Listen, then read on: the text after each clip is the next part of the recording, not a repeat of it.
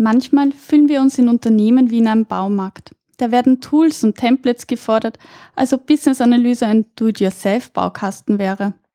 Aber wie ist das eigentlich wirklich mit Tools? Wann sind diese unabdingbar? Wann reichen Papier und Bleistift? Und stimmt das Zitat, a fool with a tool is still a fool?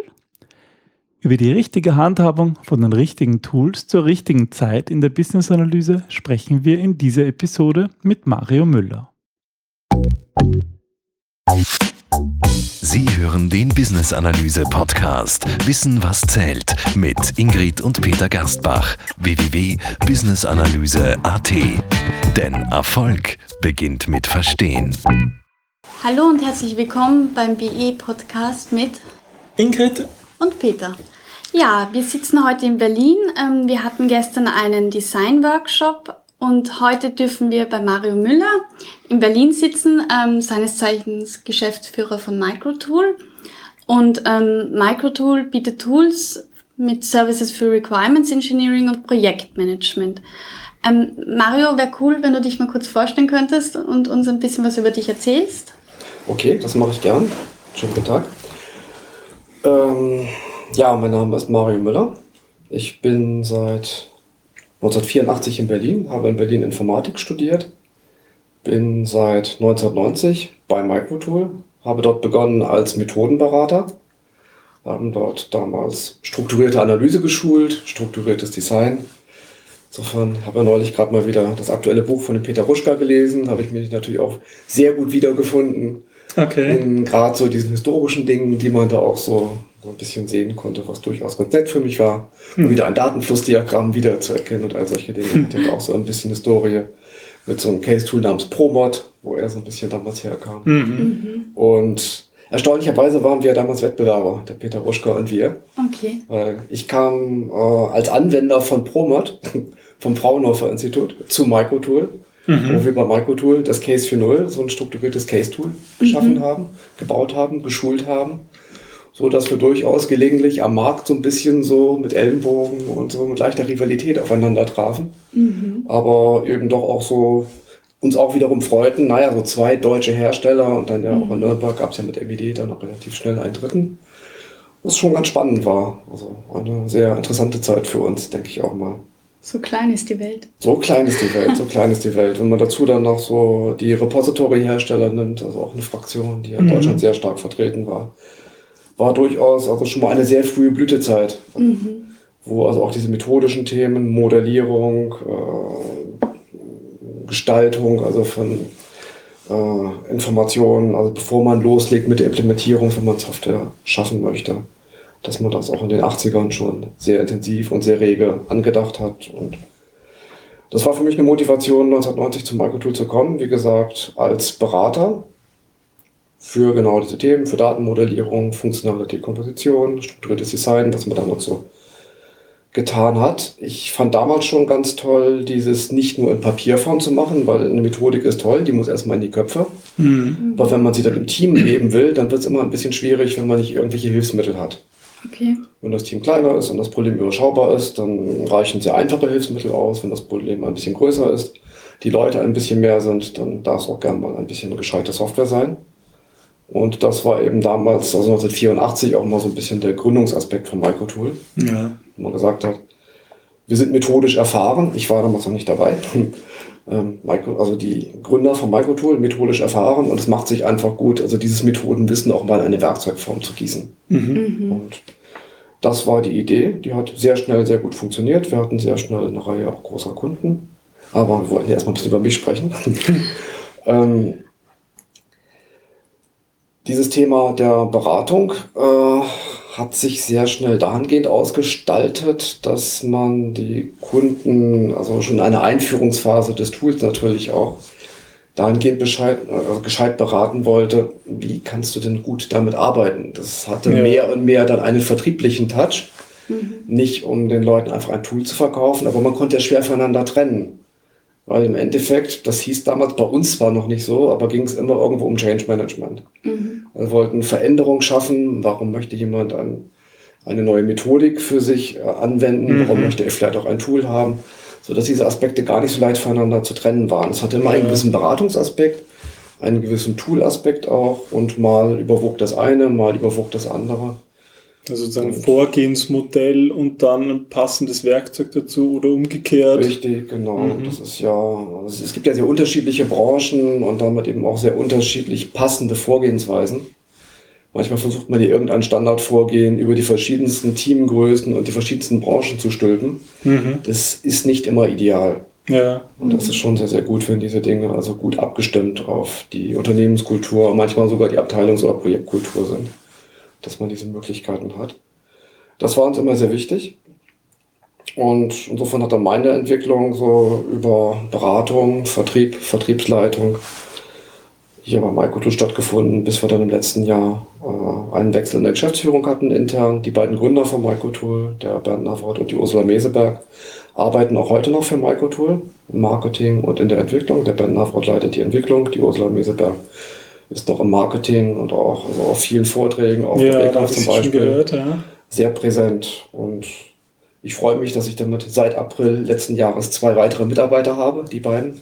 Und die waren der Meinung, sie haben schon so viel gearbeitet, jetzt können sie es langsam mal ein bisschen ausklingen lassen. Und zwei halbe Geschäftsführer geben da keinen ganzen Geschäftsführer. Mhm. Haben wir also ja. die Rollen ein bisschen gewechselt an der Stelle.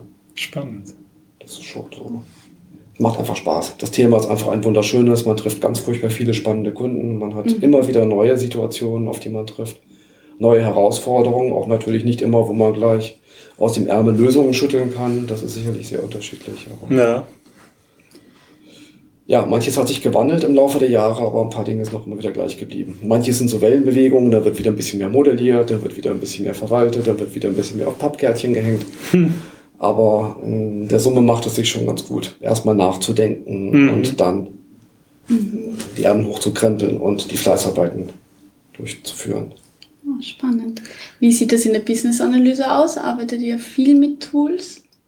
Naja, ich würde sagen, es ist, ich sag mal, wenn, wenn wir diese Folge so unter dem, unter dem Stichwort Werkzeuge stellen, dann fallen mir dazu eigentlich nicht nur ähm, Software-Werkzeuge ein, sondern natürlich auch viele andere Werkzeuge. Also ich sitze da in deinem schönen Büro und da ist ein großes Whiteboard. Ganz wichtig. Und ich Ganz sag mal, ich stehe total auf Whiteboards und Flipchart und Kärtchen und das alles. Und das ist eigentlich immer das, was ich zuerst einmal ganz, ganz, ganz am Anfang verwende.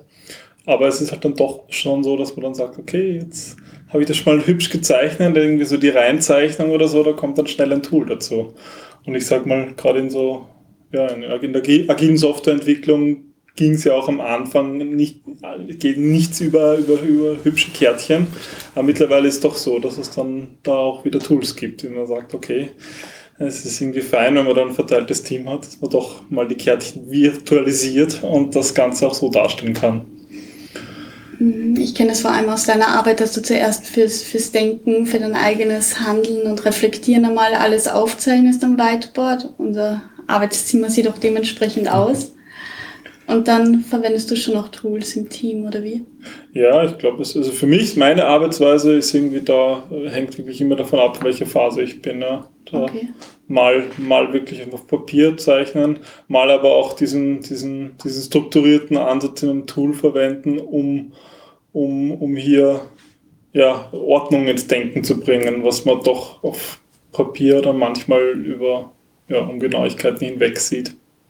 Ist das so die normale Vorgehensweise auch bei deinen Kunden, Mario? Oder? Ja, das würde ich wirklich sagen. Also das, man hat manchmal diesen Bedarf sozusagen dieser ungestümen Kreativität auch einfach. Da muss ich, ich muss malen können, ich muss wischen können, mhm. ich muss Kärtchen irgendwo hinhängen können, ich muss sie zerreißen können, umhängen können. Also manchmal muss man überhaupt erstmal verstehen, worum es geht, den Problemraum auch überhaupt erstmal irgendwie greifbar machen, gerade mhm. wenn ich mit mehreren Leuten irgendwie dazu kommen möchte, den Problemraum wirklich zu identifizieren, erstmal mhm. Ziele zu finden, mhm. Stakeholder zu identifizieren, andere Aspekte irgendwo herauszuarbeiten. Das ist nicht immer gleich so, dass man sich dann sofort an ein Tool setzt und einklimpert oder ein schönes Bildchen daraus macht und alles ist fertig. Ja das ist häufig erst, also dann sozusagen die Dokumentationsform. Dann ist es toll, dass man vielleicht auch mal ein Diagramm machen kann. Oder manchmal möchte ich auch noch eine Liste haben. Hm. möchte ich auch nur 20 Ziele an der Perlschnur haben und bin damit total glücklich. Aber naja, was kann ich hinterher mit einem Whiteboard machen? Ich kann ein Foto machen. Mhm. Das kann ich mit Kärtchen an der Metaplanwand machen. Ich kann Foto machen. Ich kann die Kärtchen nehmen, zusammentun, ein Gummiband drumherum machen. Mhm. Ist eine interessante Art von Versionsmanagement. Ja, ja, die Fotos versioniert.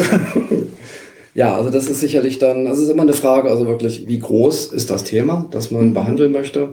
Wie lange kommt man ohne ein Werkzeug zurecht? Und es gibt, es gibt ganz klar Themen, dafür ist ein Werkzeug manchmal auch einfach zu groß. Das muss man ganz klar sagen. Mhm. Das Was wäre das für ein Thema zum Beispiel? Also nach meiner Erfahrung regelmäßig immer wieder, wie viele Leute tun es, wie lange Ja. läuft das Ganze. Dann sage ich mal, ein bis zwei Personen irgendetwas zwei Monate lang tun. Da kann man schon ein paar Dinge irgendwo ordentlich aufschreiben, aber damit ist es häufig nicht gerade zwangsläufig, dafür schon ein Werkzeug einzusetzen. Mhm. Die setzt man in ein selbe Büro für zwei Monate Ja, und dann machen genau, sie das richtig. schon. Und die haben vielleicht wirklich, die haben, dann hat man das auch schön haptisch und dann ist das alles da. Und Ja. die Frage ist da regelmäßig, also welche Dokumentation brauche ich denn hinterher? Das eine ist ja, dass ich diesen Prozess habe, um etwas zu schaffen, um zum Ergebnis zu kommen. Mhm. Und dann ist natürlich die Frage, welche Nachweispflichten habe ich? Wie möchte ich eigentlich, dass später mal erkennbar ist, warum ich etwas gemacht habe, wie ich es gemacht habe? Brauche ich danach Anforderungen als Spezifikation? Ist das ein wesentlicher Teil sozusagen schon der Dokumentation, die ich geschaffen habe? Oder möchte ich einfach sagen, na wieso, das läuft doch jetzt, ist doch fertig. Ja. Und wenn ihr wissen wollt, wie wir es gemacht haben, wir haben noch die Kärtchen aufgehoben, die liegen im Schrank. Manchen reicht das. Ja, ja sag Darüber mal, kann ich nicht richten. Also das ist für den einen, wenn er sagt, es reicht für ihn und niemand fordert von ihm ein, dass man also hinterher sagen kann, naja, wie hat sich denn diese Anforderung weiterentwickelt? Wie war sie vor zwei Monaten? Wie ist sie heute? Wie sind die Unterschiede? Diese eine Anforderung in der Versionshistorie, wenn ich das nicht brauche, mhm. Dann brauche ich es halt nicht. Und Das muss man einfach sehen. Das ist sicherlich teilweise branchenspezifisch, aber ganz, ganz häufig auch wirklich einfach ein Projektgrößenthema, manchmal Ja. auch ein bisschen ein Thema der inneren Prozessreife von Teams. Ich sag mal, in Projekten, wo ich zumindest jetzt unterwegs bin, ist es eigentlich da eine relativ weniger Anforderung, weil es keine gesetz gesetzliche regulatorische Einschränkungen gibt. Das heißt, man ist da relativ offen und da ist man natürlich eher an der, in diesem Spektrum auf der Seite, wo man nur das Nötigste dokumentiert, weil sozusagen, ähm, ja, weil's, wenn die Software funktioniert, ist das gut genug, da braucht man nicht mehr. Ähm, aber auch da finde ich, ähm, schätze ich das schon sehr, auch mit Tools zu arbeiten, einfach um diesen, diesen Ideenentstehungsprozess eben zu ordnen. Also gerade was Modellierungstools anbelangt oder zum Beispiel auch in, ganz am Anfang in der Stakeholder-Analyse. Es ist mal gut, das auf dem Whiteboard zu zeichnen, aber es ist auch, also was ich sehr oft mache, ist, ein, dass ich da ein Organigramm zeichne aus den relevanten Ausschnitten des Unternehmens so wirklich so, okay, meine Business-Analyse, wer sind eigentlich alle Stakeholder? Und die vielleicht in ein Org- ein Organigramm gieß oder in ein, in ein, in ein Bild, was, was die Einflusskräfte zwischen den ähm, zwischen einzelnen Personengruppen abbildet. Also da, da nutze ich auch in einer sehr frühen Phase schon ganz gern solche Ich denke auch, also das ist durchaus ein Punkt, wo wir es auch häufig so erleben, dass äh, Werkzeuge, sag mal, frech nicht durchgängig genutzt werden, sondern einfach wirklich nur gerade so situativ. Jetzt brauche ich einfach mal ein Zieldiagramm oder jetzt brauche ich mal ein Use-Case-Diagramm. Mhm. Vielleicht weiß ich, na gut, mein Projekt ist nicht so riesengroß, wir werden hinterher 45 Anforderungen haben, aber diese sieben, die möchte ich mal grafisch darstellen. Da würde ich gerne wirklich mal wissen, wie hängt das Ganze zusammen, wie, wie wird das feiner aufgegliedert, mit wem findet dort eine Kommunikation statt, wie wird das Ganze verfeinert. Bei dem Rest haben wir das einigermaßen in den Griff, die zählen wir doch mal kurz eine Perlschnur auf. Also das wirklich situativ und pragmatisch einzusetzen, ich denke, das ist auch durchaus eine Stärke, das sollte man sich auch trauen. Mhm. Das liegt natürlich auch ein bisschen daran, wie gut die Individuen letztendlich sind. Da gibt es sehr, sehr unterschiedliche Vorgehensweisen. Manchmal hat man also starke, erfahrene Individuen, die zumindest also ein Team insgesamt voranbringen können. Mhm. Umgekehrt hat man manchmal natürlich auch die Situation, dass man viele hat, die ganz gut vorankommen, die aber dann also in der Summe dadurch auch gut erfolgreich sind, dass sie also viele Mechanismen von Tools ausnutzen, weil es ihnen dann einfach mehr Sicherheit gibt, weil sie dann weniger Dinge vergessen. Ja. Das ist wiederum eine Kulturfrage, eine Bedarfsfrage. Das ist nichts, was wir als Hersteller dann zum Beispiel vorgeben können, vorgeben würden. Ich denke, also insofern müssen Werkzeuge einfach tolerant sein. Die müssen zulassen, dass man mal so ein bisschen hier ein Inselchen, da ein Inselchen hat oder auch eine, komple eine komplette Traceability Mhm. vom Ziel über ein Epic und eine User Story bis zu den Testfällen hin haben möchte Mhm. vielleicht. Und wenn beides geht und das situativ, also jeweils gut angenommen wird, dann denke ich, kann das schon ganz gut passen. Gibt es das bei deinen Kunden, dass sie sagen, ähm, sie wollen eine Dokumentation sauber in einem Tool haben? Oder ist das für einen Business Analysten jetzt weniger relevant, nur für seine eigene Arbeit? Oder? Naja, ich sage relativ selten eigentlich, dass da wirklich, mh, zumindest in meinen Fällen, ähm, ähm, Dokumentation gefordert wird, die jetzt über äh, ganz normale Projektdokumentation hinausgeht. Klar, ein Business Case muss irgendwie geben und der muss begründet sein, aber das sind dann doch mehr die Zahlen dahinter und das ist viel textuell. Ähm, aber das hängt, glaube ich, stark vom Umfeld an. Also ich meine, ich als Business Analyst bin ich eher weniger im, im Automotive oder im, im, im systemnahen Umfeld unterwegs, wo es rein äh, einfach viel regulatorisch und vom Prozess her einfach viel, viel Anforderungen gibt, das ganz genau zu spezifizieren. Ich sag mal, ich bin ja doch mehr unterwegs im Projekt, wo es darum geht, okay, was sind eigentlich, was ist die Strategie vom Unternehmen, was für Ziele lassen sich daraus ableiten, was bedeuten diese Ziele jetzt konkret für die Arbeit und da finde ich es spannend, Dokumentation zu Tools für die Dokumentation zu verwenden und für den eigenen, um den eigenen Gedankenfluss zu ordnen. Aber ich sag mal, das ist jetzt nicht aus einer Notwendigkeit heraus, sondern eigentlich eher sozusagen als Hilfestellung im Arbeiten. Ja, Und für so- andere. ja, und so, genau, so wie, wie du Mario vorhin auch gesagt hast, wenn da ähm, mehr, wenn das Team größer wird, dann wird es irgendwann schwierig. Ja, komm in mein Büro, auf meinem Whiteboard ist das ganz toll aufgemalt. Ah, ich bin aber leider in einer Stadt 300 Kilometer weit weg. Naja, ich mache ein Foto, also dann funktioniert das halt dann nicht mehr so gut. Ja. Aus welchen Branchen kommen hauptsächlich eure Kunden? Wenn wir jetzt rein im äh, regulatorischen, weniger regulatorischen Bereich sind. Es ist schon sehr, sehr unterschiedlich, aber sicherlich, es gibt da schon einen gewissen Schwerpunkt bei Unternehmen, die Automobilzulieferer sind, die Optik machen, die äh, in Branchen wie äh, bodennah fliegen oder auch ein bisschen höher fliegen, also bis hin zu Satelliten. Also das macht schon in der Summe, würde ich mal sagen, so 50 Prozent unserer Kundenschar aus. Und das sind anforderungsintensive Themen. Ja. Wenn ich sehe, es ist ein Automobilzulieferer, wenn der Navigationssystem neu macht, neues Release eines Navigationssystems, wenn ich es richtig behalten habe, hat das typischerweise alleine 5000 Anforderungen. Mhm. Das Die ist dann schon nicht so wenig. Und Mhm. kommt dann der Automobilhersteller und sagt, ich hätte gerne ein neues Navi und das muss das und das können. Dann kriegt er, schwupp, diese Anforderung und sagt, tolle Idee, das baue ich. Mhm. Aber hinterher dann die angepassten Anforderungen gibt es dann wieder zurück. Ja, dann wird also auch wirklich hingegangen, diese Anforderungen werden ausgetauscht, werden weiterverarbeitet, werden Tests dazu dokumentiert, die Zustände dokumentiert und all Mhm. solche Dinge. Also das ist schon sicherlich auch nochmal einfach ein, dann irgendwann ein Mengenthema auch, sicherlich Ja. ab einer gewissen Größenordnung. Umgekehrt haben wir auch viele Kunden aus dem Bereich des öffentlichen Sektors zum Beispiel. Da ist das deutlich übersichtlicher in der Regel, also Mhm. was das Thema Anforderungen betrifft. Das wären dann so, also die anforderungsintensiven und der öffentliche Sektor sind dann so die, die Hauptkunden, die das gerne dokumentieren oder aufgrund ihrer. ähm, Ja, das sind zwei typische Branchen und dann gibt es einfach regelmäßig den Bedarf, also wenn Qualität erhöht werden soll. Mhm. Manchmal fordert das jemand, manchmal wünscht es sich jemand, manchmal ist es ein bisschen innere Einsicht. Also im Prinzip, also es ist immer dann ganz günstig, mit uns auch gemeinsam etwas zu tun, wir ja nicht nur Tools bieten, sondern auch immer so ein bisschen Hilfestellung, wie man damit so situativ das Beste herausholt. Dann macht es sich schon ganz gut. Und da sind dann sehr unterschiedliche Branchen. Wir haben auch Marktführer aus der Wellpapp-Industrie als Branche, äh, als, als Branchenkunden zum Beispiel und äh, viele andere Aspekte. Mhm. Also das ist dann nicht richtig festgelegt. Es geht dann wirklich darum, die Qualität voranzutreiben, die Prozesse an sich in den Abteilungen auch zu verbessern. Die Vorgehensweisen sind da sehr unterschiedlich. Manche Ja. machen das ein bisschen mehr top-down und sagen, sie möchten ihre Prozesse so schrittweise einführen und alles Mögliche vom Ideenmanagement über das Projektvorschlagswesen, Mhm. das Projektmanagement, das Requirements Management, das Testmanagement, solche Dinge durchgängig in den Griff bekommen. Das ist natürlich ein schönes, riesengroßes Thema. Ja. Manche sagen umgekehrt, ich brauche einfach einen tollen, nützlichen Werkzeugkasten. Mhm. Ich kann gar nicht sagen, was ich lieber mag. Ich liebe beides.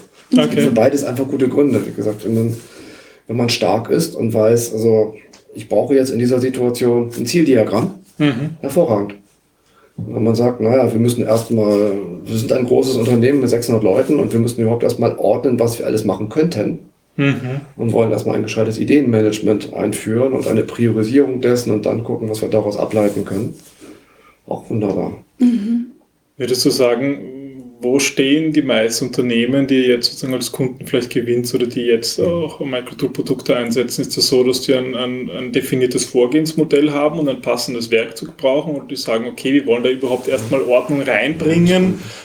Ähm, womit, was sind so die Fragestellungen, mit denen Kunden kommen zu Microtool und sagen, Das ist so vielfältig, es gibt kein Regelwerk dafür, muss man ganz klar sagen. Es gibt alles. Es gibt natürlich äh, aus zwei Zielrichtungen aus dem Bereich, gerade in Deutschland des öffentlichen Sektors, diejenigen, die ein V-Modell XT fordern, ja, ein V-Modell XT Unterstützung fordern, weil es einfach vorgeschrieben ist, offiziell vom Bund. Nicht jeder lebt es dann so intensiv, wie eigentlich das V-Modell XT so angelegt ist, aber das Logo auf dem Pflichtenheft sollte schon mal stimmen und solche Dinge. Macht sich dann ganz gut. Also dafür haben wir eine sehr ausführliche Tool-Unterstützung mit äh, der Instant V-Model XT Edition zum Beispiel. Es gibt im Bereich Automotive natürlich regelmäßig die Forderung, Reifegradmodelle einzuhalten, wie Ja. ein Spice oder ein CMMI. Das ist dann manchmal so, dass es in den Unternehmen schon definierte Prozesse dazu gibt. mhm. Manchmal ist aber auch mehr erstmal nur diese Problemstellung geboren worden plötzlich. Naja, Automobilhersteller X hat uns gesagt, wir sollen in drei Monaten Spice Level 2 erreichen. Mhm. Und ein Jahr später Spice Level 3 haben. da braucht man schon einen Plan, da braucht man schon mal Dann eine macht es Idee. sich sehr gut, wenn man einen Plan hat, wenn man schon mal ein gewisses Basisvorgehen hat. Mhm. Und dann muss man da doch gucken, also was kann man da an Wissen, also vom Markt kombinieren mit dem, was man in den äh, einzelnen Divisions dieser Unternehmen dann schon lebt. Muss natürlich auch gucken, wie man sich dann entsprechend mit dem Auftraggeber synchronisieren will, wie man daraus gut lebbare Prozessmodelle letztendlich machen kann.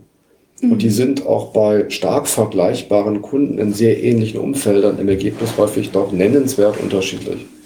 Muss man wirklich sagen. Also, es ist immer wieder, wenn es so ein bisschen regulierteres Umfeld ist, äh, trotzdem möchte man gerne im Inneren agil arbeiten können, wie man diese Dinge dann zusammenbringt. Mhm. Wie kreuze ich so einen Meilenstein mit einer User Story so ungefähr? Das ist Ja, natürlich schon. ja. Also, darauf gibt es sehr viele Antworten, auch durchaus viele nützliche Antworten, aber da muss man sehen, wie man das mit der Erfahrung der Leute, mit der Kultur in den Unternehmen wirklich hinbekommt. Du musst ja die Leute einfach mitnehmen. Bringt ja nichts einfach nur zu sagen, Achtung, hier liegt jetzt ein Prozess und der ist übrigens 300 Seiten dick.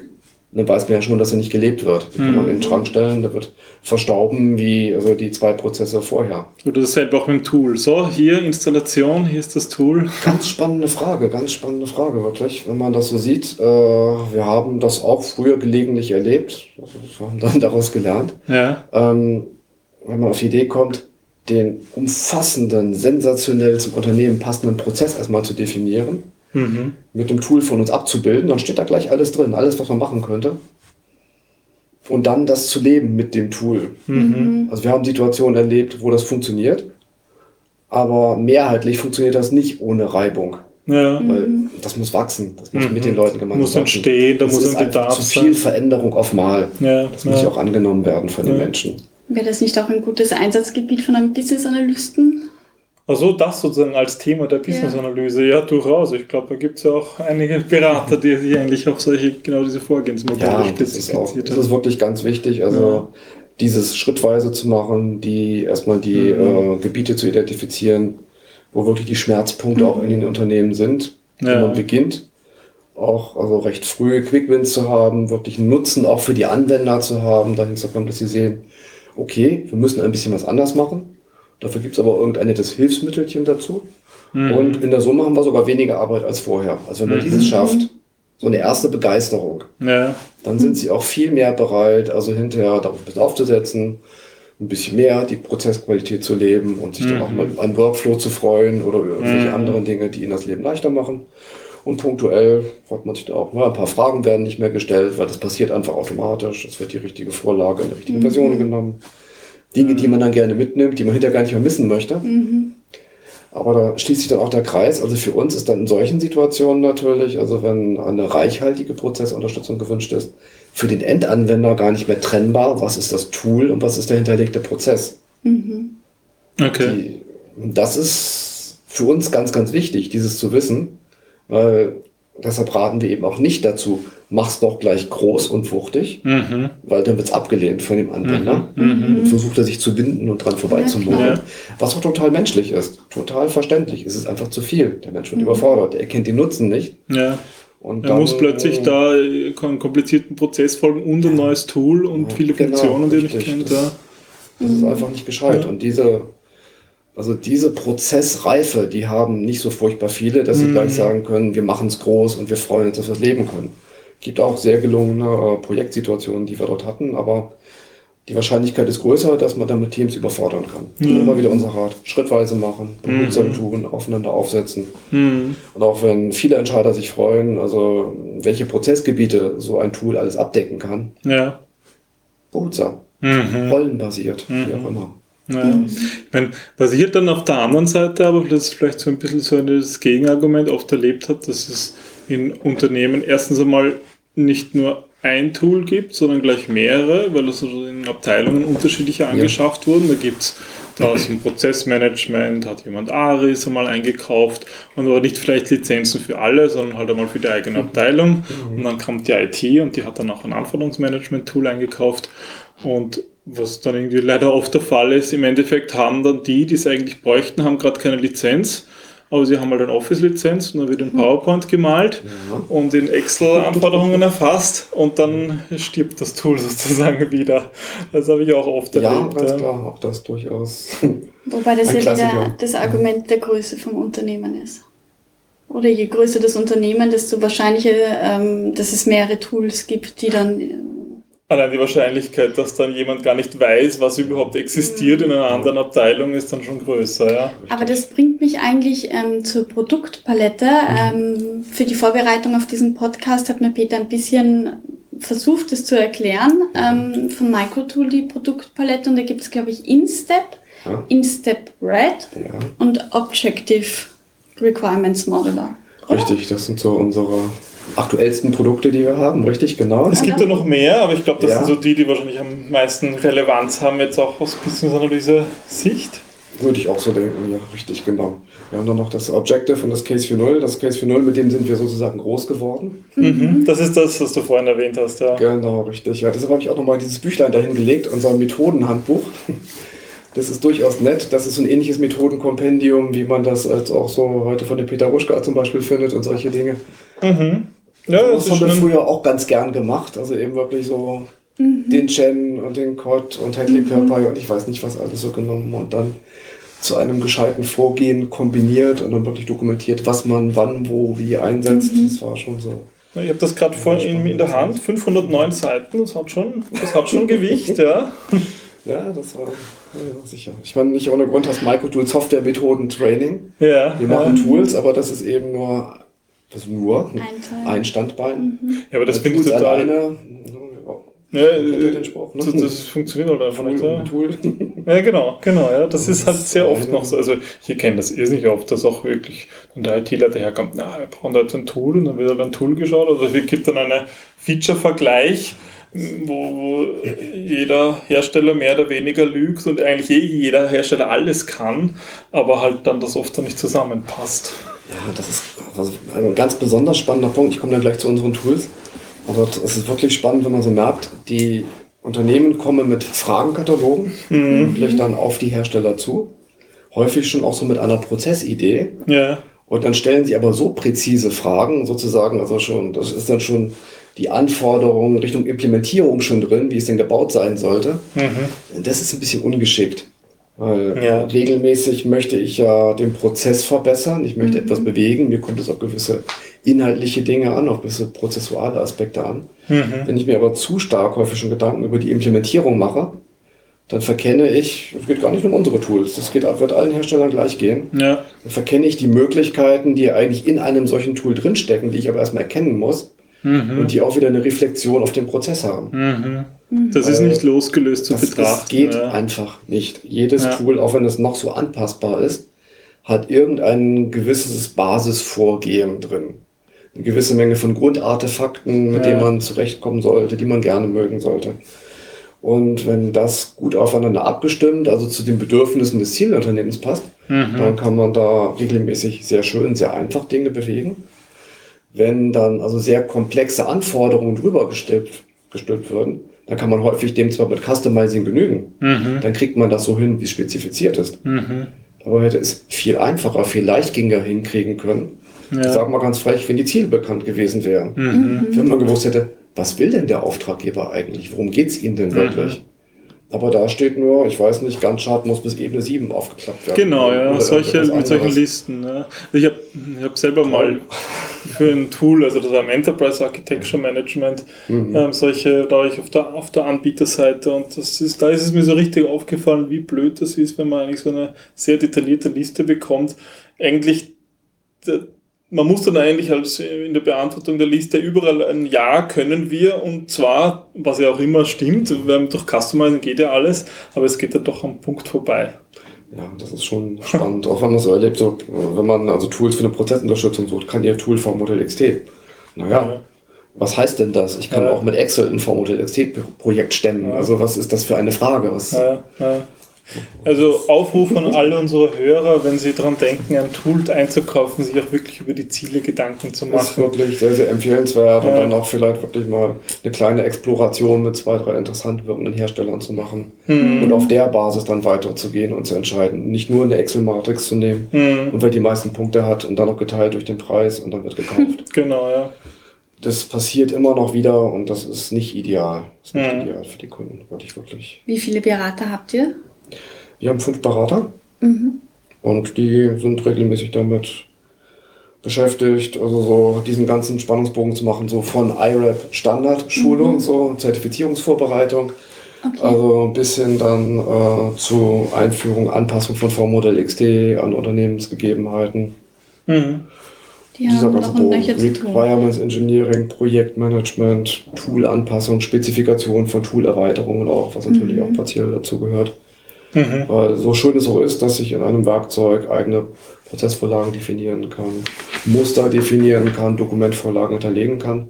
Manchmal sagt sich der Kunde auch, eben, vielleicht hat er noch ein anderes Tool bei sich, was er gern behalten möchte, weil das lieb Was geworden hat, weil es viel nützlich ist. Mhm. Also eine Schnittstelle schaffen. Mhm. Oder irgendetwas, was total verständlich ist, dass der Kunde es haben möchte, aber nicht in die Roadmap für uns passt des Standardproduktes. Ja. Und dann auch sagt, okay, aber die Softwarearchitektur Architektur gibt es her. Da können wir einfach eine zusätzliche Komponente als Plugin für dich machen. Mhm. Dann hast du eine Lösung, die zu 100% zu dir passt und trotzdem haben wir den Standardpfad für die Kundenschar an sich. Mhm. Und Das machen dann eure Berater auch hier die Erhebung, was ist denn das genau, Genau. was da gefordert wird. Genau. Das heißt, man kann bei euch nichts von der Stange kaufen. Doch, doch, doch, doch, doch. Das schon. Auf jeden Fall, auf jeden Fall. Man kann auch so ein Tool wie ein Instep einfach nehmen, herunterladen. Okay. Aber da kommen wir jetzt zurück. das Genau, war ja eigentlich richtig. die Ja. Frage, Der, ursprünglich über die Produktpalette. genau, richtig, die Produktpalette. Ja, das Instep, das Instep Red und der Objective Requirements Model. Genau. Äh, dann zäume ich so ein bisschen von der Historie auf. Ähm, Instep ist ein Produkt für prozessbasiertes Projektmanagement. Das hört sich erstmal sehr schwergewichtig an. Sagt noch gar nicht da aber aus, also was für eine Prozessunterstützung denn damit gemeint ist. Von der Historie ist es so, dass wir 1997 das erste Mal ein Produkt mit dem Namen Instep am Markt vorgestellt haben. Das war damals aus der Idee heraus geboren, dass wir ein Werkzeug dem Markt anbieten wollten, was das tut, was unsere Modellierungswerkzeuge genau bewusst nicht taten. Mhm. Was das Case für Null nicht tat und was auch unser Objective nicht tat. Nämlich die Leute äh, im Projekt zu führen. Wir haben zwar immer eine Okay. gewisse Basismethodik natürlich implementiert. Wenn ich sage, ich habe in einem Case für Null ein Datenflussdiagramm und ich habe irgendwo ein Entity-Relationship-Modell, Mhm. dann macht es sich ganz gut, wenn ich so ein Entity auch im Datenflussdiagramm als Speicher benutzen kann. Okay. Mhm. Also diese Dinge miteinander verbunden, was nicht in der Originalliteratur immer gleich irgendwo zu finden ist, aber was einfach sinnig ist und gut miteinander harmonisieren sollte. Und wenn ich sage, ich möchte jetzt in meinem Projekt so und so vorgehen, dann steckt das ja nicht als Basiswissen in einem Modellierungstool drin. Ja. Das heißt, Instep war die Idee, eine Art Vorgehensmodell eine Art und eine Vorgehensmodell Unterstützung zu haben. Mhm. Und das erste Release, was wir ausgeliefert haben, basierte dann auf V-Modell 97, Mhm. dem damals brandaktuellen öffentlichen äh, Vorgehensstandard. Wir hatten noch begonnen, V-Modell 92 zu implementieren, haben dann aber mit mal mitbekommen, ach, da gibt es bald eine neue Version. Mhm. Und dann haben wir wirklich in Bonn auf einer Messe, als ähm, das V-Modell 97 dort freigegeben wurde, im Vortragssaal, als es innen klatschte, da durften wir an unserem Messestand das äh, letzte Zipfelchen lüften. Okay. Und dann durfte da stehen, Instep mit V-Modell 97 Unterstützung. Aha. Vorher nicht. Vorher nicht. Ja. Ja, das war damals äh, ein sehr schönes Thema. Das wurde sehr gut angenommen vom Markt, aber man ahnt es dann schon. Zielbranche war dann natürlich öffentlicher Sektor, Bundeswehr, also Mhm. Unternehmen, die wirklich sehr stark also von einem äh, solchen Prozess profitiert haben. ja. Das fanden wir gut, das war nützlich, es war auch sehr schnell ein wirtschaftlich sehr erfolgreiches Produkt, aber naja, es gibt da noch so ein paar andere Möglichkeiten, Projekte zu machen. Das muss ja nicht immer ein V-Modell sein. Insofern haben wir uns das Beste davon hergenommen, das Tool nochmal neu gebaut und das dann ab 2002 am Markt gehabt. Das war dann so Instep Version 2, 3, 4, jetzt sind wir bei Instep Version 4.11. Mhm. Und das ist dann schrittweise dahingehend gewachsen, dass es äh, eine ganze Familie von Prozessvorlagen zum Beispiel dazu gibt. Sowas wie heutzutage ein V-Modell XT, ein Prince 2, ein Scrum, ein Hermes in der Schweiz. Wir haben eine Edition, die auch direkt Spice for Automotive zum Beispiel unterstützt, also für Unternehmen, die genau in diesem Sektor unterwegs sind. Also das sind so Art Vorlagen, die man sozusagen dann. Genau, richtig. Da sind dann kann. entsprechend also schon Dokumentengliederungen dabei, Dokumentvorlagen, das sind viel auch Dokumentationsgenerierungsfunktionalitäten in diesen Tools drin. Das ist etwas, was wir immer schon gerne gemacht haben unseren Tools, dass wir zwar zum einen gerne möchten, dass man gewisse Dinge ordentlich irgendwo ablegt und wiederfinden kann. Ja. Das hilft beim Denken, das hilft beim Wiederfinden. Aber dass man dann auch noch eine Belohnung dafür hat, dass man auf Knopfdruck wirklich gescheite Dokumente, zumindest gescheite Kapitel herausbekommt. Natürlich muss man manchmal auch noch was Sinniges dazuschreiben. Mhm. Wie man es bewertet, das wird das Tool nicht sagen können. Das sollte man vielleicht als Mensch tun. Aber wenn ich eine Liste, also ich die 30 Entities meines Datenmodells habe, Ja. mit ihren Attributen und ihren Beziehungen, dann kann man natürlich auf Knopfdruck, also wunderschöne. Mhm. 40 Seiten PDF, HTML, Word, was auch Mhm. immer produzieren. Mhm. Das macht sich natürlich ganz gut. Mhm. Das ist Instep und was ist dann Instep Red? Genau, das InstepRed ist äh, genau im Gegenzug dazu unser neuestes Produkt. Mhm. Das teilt mit Instep bewusst diesen Namen, weil es aus der gleichen, also inhaltlichen Familie ist. Es geht also auch hier um eine Unterstützung für Projekte. Mhm. Also nicht nur für die Modellierung, sondern auch um um Unterstützung für Projekte. InstepRed kombiniert letztendlich die Dinge, die wir am besten können beim Microtool. Also wirklich Projektmanagement mit Ja. anpassbaren Vorlagen und Requirements Engineering, Modellierung. Mhm. Komplett in einem Tool, da ist dann wirklich alles drin. Okay. Haben also die Möglichkeit, Ziele zu definieren, Requirements auch grafisch zu modellieren, Use Case Diagramme, Mhm. SysML Block-Diagramme, alles, was ich so brauche. Aber gleichzeitig auch die Möglichkeit, wenn ich möchte, ein klassisches Gantt-Chart zu machen, eine Ressourcenplanung zu machen, projektübergreifend eine Roadmap für meine Projekte, für meine Produkte zu bekommen, all solche Dinge dort zu tun. Also Okay. gleichzeitig eine Modellierungsplattform, eine Projektmanagement-Plattform für, die, äh, für das Engineering von Requirements Mhm. insbesondere, aber auch einfach für das Managen. Also das ist wirklich die Modellierung auch schon, schon Da mit ist komplett die Modellierung mit drin, aber Mhm. gleichzeitig auch, also, wenn ich möchte, ich gliedere mein System beliebig tief, ich habe die Möglichkeit, also auch jedes Artefakt einzeln im Zustand nachzuverfolgen, Mhm. also Mhm. entsprechend also Zustandsräume zu definieren, Zustandsmodelle zu definieren.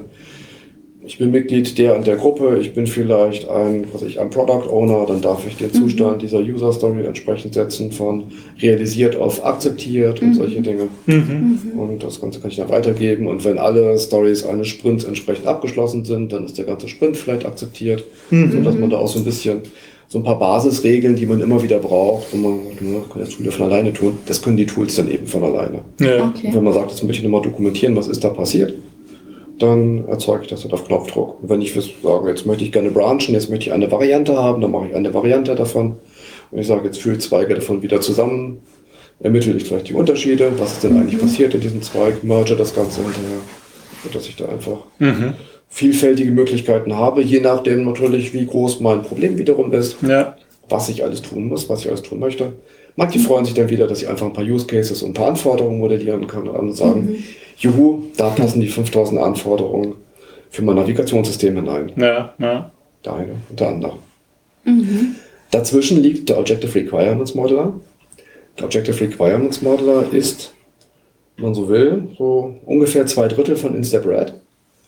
Das ist Mhm. der Werkzeugkasten für das Requirements Engineering. Der bietet genau die InstaBread-Funktionalität. Ist auch wirklich das ein Kind derselben Produktlinie. Das Okay. genau dieselben Ich Features. verstehe. Mhm.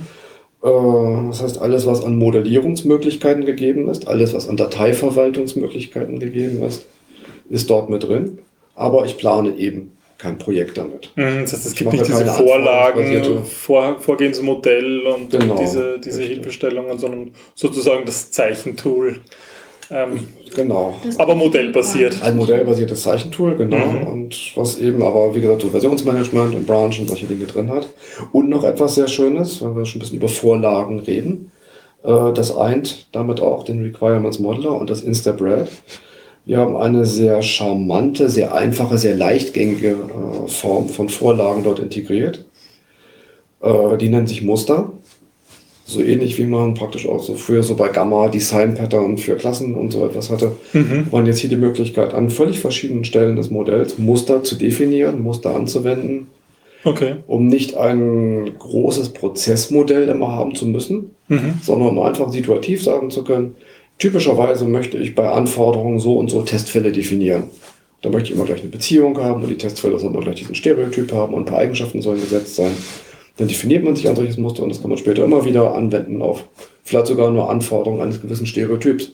Okay, also wenn ich jetzt zum Beispiel ein Projekt habe, wo ich sage, meine Idee ist, dass ich mir zuerst die Business-Ziele überlege und dann davon Anforderungen ableite und jede Anforderung mit einem Testcase hinterlege, könnte ich mir ein Muster erstellen, das genau diese drei Ja, wird man drei Artefakte. Muster praktisch vielleicht sogar machen, also um Mhm. immer, immer einen Schritt weiterzukommen. Wäre sonst ein typischer Weg, das andere ginge auch, aber das wäre Okay. so vom, von der gelebten Praxis so das Üblichste, dass man also für jeden Schritt ein, vielleicht auch zwei oder drei, vielleicht unterschiedlich, also je nach Situation, in der man das Ganze machen möchte. Mhm. Muster unterschiedlicher Komplexität beispielsweise hat, wenn man sagt, na, vielleicht gibt es auch manchmal welche, wo man noch einen Use Case dazu braucht. Die Mhm. Artefakte kann man natürlich auch alle also zu Fuß modellieren, Mhm. rechte Maustaste anlegen. Ja. Aber wenn ich gewisse Standards habe und mich darüber freue, dass ein Tool mir dabei hilft, diese Standards einzuhalten, Mhm. ohne mir groß weitere Vorgaben zu machen, dann ist das da genau die richtige Stelle dafür. Ah, da fällt mir dazu ein, eigentlich so eine Anforderung, die ich an so ein Tool stellen würde. Da bin ich jetzt gespannt. Ähm, und zwar so aus der, wirklich jetzt aus der Business-Analyse-Sicht ist ja das Wichtigste, den End-to-End-Prozess im Kopf zu haben. Dass ich sozusagen von dem Unternehmen, das ich betrachte, wirklich, wirklich dem ganzen Unternehmen eine, eine gute Lösung äh, finde und eine gute Lösung empfehlen kann. Und dafür ist es oft notwendig, wirklich einen Überblick über die ganze Prozesslandschaft zu haben, über die ganze Systemlandschaft. Und das ist irgendwie was Schwieriges, weil meistens die Business-Analysten kommen zum Beispiel aus einer Abteilung, kommen noch von einem System, waren dort lange zu Hause und sind ein bisschen blind, was die Dinge in den anderen Bereichen, in den anderen Systemen betrifft. Und die meisten sag ich mal, in den meisten Vorgehensmodellen Firmen versuchen deswegen die Firmen so Checklisten zu machen, okay, welche Prozesse sind betroffen. Dann hat man so die Liste der Prozess, der Kernprozesse des Unternehmens oder eine Liste von den 75 wichtigsten Systemen, die betroffen sind. Man muss so Hakel setzen. Wäre das auch so etwas für ein Muster, dass ich sage, okay, ich habe jetzt meine, so meine Checklisten, damit ich auch nichts vergesse als Business Analyst, weil es einfach so eine große Menge gibt? Das Oder- ist sicherlich eine Möglichkeit, wie man das einsetzen kann. Also Mhm. immer wieder, also ich brauche eine Ausgangssituation, um ein Muster anwenden zu können. Mhm, mhm. Und je nachdem, wo man ist, auf der Stakeholder-Ebene, auf der Zielebene oder auch auf einer groben Architekturebene, Ja. habe ich da schon die Möglichkeit, also solche Elemente einzuführen. Die Frage ist also, was dann die Ergebnisse sind. Also wenn ich sage, ich habe eine, also keine Ahnung, eine grobe Systemkomponente und da Mhm. könnte mir das Tool gewisse Verfeinerungen vorschlagen, Mhm, weil mhm. die einfach Projekt, Unternehmens, sonst die Standards sind. Ja, zum Beispiel, dass ich dann daraus ein Kontextdiagramm machen kann, wo Ja. all diese Systeme drinnen sind, damit ich sehe, okay, wo, worum geht es eigentlich? Mhm. Das könnte dann sozusagen. Worum Gut, und wo stehst du? Genau. Da ist sicherlich, also da greifen zwei Möglichkeiten. Ist die Frage, ob man, also wenn es also um eine große Menge konkreter Instanzen geht, Mhm. letztendlich, ob man da ein Muster nehmen würde, wäre ich vorsichtig. Vielleicht würde man das sogar einfach in ein Template tun. Mhm. Es gibt auch so die Möglichkeit, sich Projektvorlagen zu schaffen Mhm. oder auch einfach Dinge zu importieren. Wo man sagt, ich habe praktisch also irgendwo eine Basisdefinition. So unsere- mein Modell, das Unternehmensmodell Genau, das sozusagen schon. Unternehmensmodell an Mhm. sich durchaus drin, in derselben Mhm. Datenbank vielleicht auch, wäre vielleicht ganz gut, nicht zwangsläufig, aber Mhm. nicht unüblicher Weg. Und dann könnte ich direkt sagen, und davon würde ich jetzt gern das und das und das und das mit hinein importieren. Okay, ja. Ja, genau, Tun, genau. selektiv, genau. Dann vergesse ich nichts. Ja. Und das Schöne ist sogar, ich kann das dann, sag ich, na, sind es vielleicht, keine Ahnung, 75 Stück. Mhm. Und davon hätte ich aber gerne nur 12. Mhm. Dann importiere ich die. Vielleicht möchte ich später aber noch fünfer haben. Mhm. Dann gucke ich einfach nochmal nach, was ist denn da? Mhm. Und dann wird es nämlich richtig spannend. Vielleicht hat sich ja schon die Unternehmens, äh, der Unternehmensstandard ein bisschen weiterentwickelt. Ja. Dann kann ich sogar auch bestehende Dinge nachaktualisieren. Dann kriege ich sogar die Unterschiede. Ach, diese Komponente, die hatte ich schon. Die wird dann farblich anders markiert. Aber Nanu, da ist ja noch eine Untermarkierung. Mhm, okay, neues Element hinzugekommen, anderes Element weggefallen. Da haben sich Eigenschaften geändert. Also ich kann wirklich, je tiefer ich da gehen möchte, also umso genauer auch mitbekommen, also was da passiert ist an der Stelle, wie sich einfach auch der Standard letztendlich weiterentwickelt hat. Ja. Und das muss so ein Tool auch anbieten. Und manchmal möchte man genau auf dem Stand, mit dem man losgelegt hat, bis zum Ende arbeiten können. Mhm. Für andere ist es wiederum wichtig, immer mal wieder inkrementell nachaktualisieren zu können. Was, was Aber haben andere Projekte im Umfeld ge gemacht, verändert? Richtig. Mhm. Aber dann muss man trotzdem verstehen, was hat sich denn geändert. Aha, es gibt einen Unterschied und kann ich jetzt vielleicht auch gerade jetzt in diesem Release, was ich liefern möchte, ertragen, den aktuellsten Stand zu benutzen oder möchte ich vielleicht nicht sogar mit der Version erstmal im nächsten Monat liefern, die ich bereits hier in- implementiert habe und dann erst in drei Monaten wieder komplett synchron mit Mhm. dem Unternehmensmodell sein. Das ist einfach unterschiedlich, wie es Ja. gelebt wird. Tools müssen einfach also da adaptiv sein und müssen die Freiheiten bieten, sich so zu bewegen, also in einer solchen Architektur, in einer solchen Organisation, wie es wirklich benötigt wird.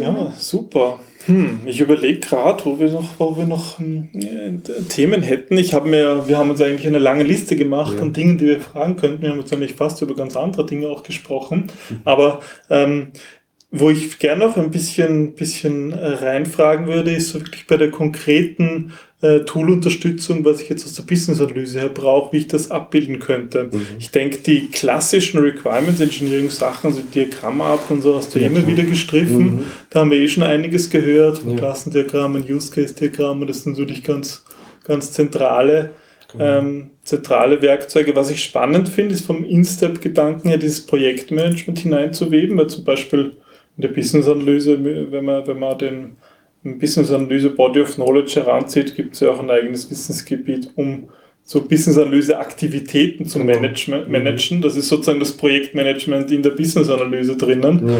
Sprichst Ähm, du davon Data Flow und Data Modell oder? Na, eigentlich wirklich nur von, dass ich mir am Anfang halt überlege, okay, wie gehe ich eigentlich vor in der Business-Analyse?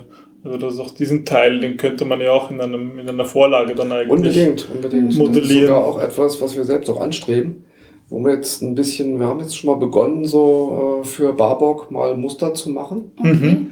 Äh, Wir warten jetzt aber ein bisschen, weil ja nun gerade da so der Wechsel auf die Version 3 nun auf uns zu Genau, ja. Insofern möchten wir dann also für den bestehenden Standard nicht mehr allzu viel machen. Und Ja. geguckt, aha, passt wunderbar. Wir denken wirklich, dass das ganz, ganz toll funktionieren wird. Ich weiß nicht, irgendwann im Sommer oder Am so. 12. Mai gibt es 12. mal ein Public Review. Ah, super, ja, das ist ja perfekt. Das ist ja genau das, was wir brauchen. Das ist dann wie bei Formodell 97 damals. genau. Also, nur so von, ja, ja, natürlich ist es nicht das Gleiche. Das ist Ja, ja, aber Aber ähnlich. das ist aber im wirklich ein er guter Zeitpunkt. ne?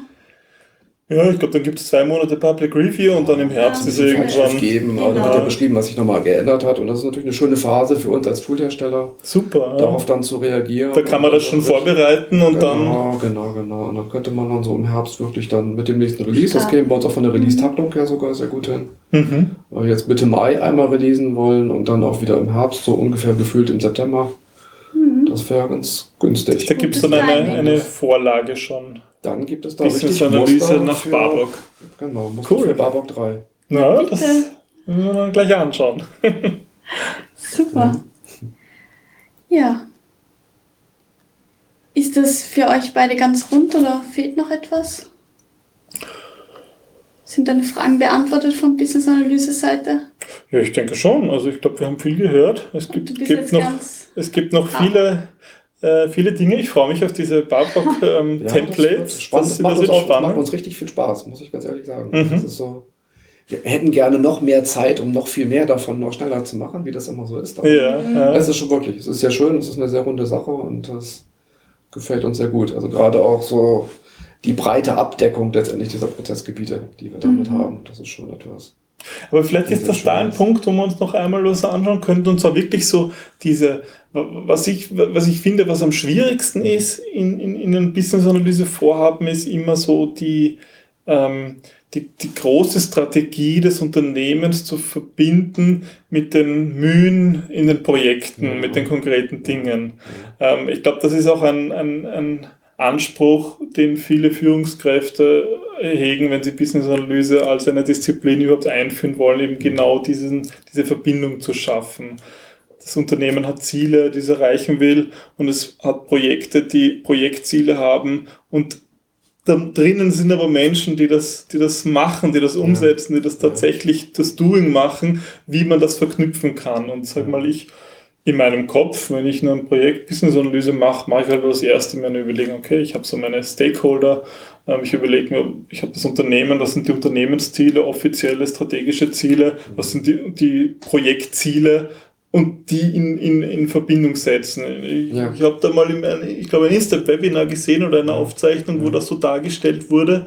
Ähm, ist das so etwas, was dann auch in diese in, in so ein Barbock-Template hineinkommt? Genau diese Ja, ja, das Verknüpfungen? kann man dann auch damit wirklich machen. Das kann man also heute schon, also ohne Musterunterstützung, Mhm. also ohne vordefinierte Musterstruktur natürlich, kann sich auch jeder Anwender heute selbst schon solche Muster machen, aber da möchten wir einfach gerne von Haus aus schon einfach Dinge mitgeben, damit man einen leichteren Einstieg hat. Mhm. Und also Mhm. weniger konfiguriert für sich, sondern sofort Mhm. einfach gleich durchstarten kann. Wenn man es dann sieht und angewendet hat, dann wird man auf Ideen kommen, wie man die Muster natürlich an den eigenen Bedarf anpasst. Mhm. Ist ja klar, man möchte es ja. dann so ein bisschen da eine Kante wegmachen und da noch ein Schnörkelchen wieder dran, da noch ein Sahnehäubchen. Mhm. Und diese zwei Muster, die verstehe ich gar nicht, die brauche ich gar nicht, die Mhm. blendet man sich einfach aus und dafür macht man ein paar neue dazu. Mhm. Aber dann, dann funktioniert es ja. Also wenn man in diesem Prozess drin ist und wenn man dann wirklich sagt, so, ja, ich mache daraus meins Mhm. und das hilft mir auch wirklich, dann Mhm. dann ist der Zustand erreicht, den wir gerne haben.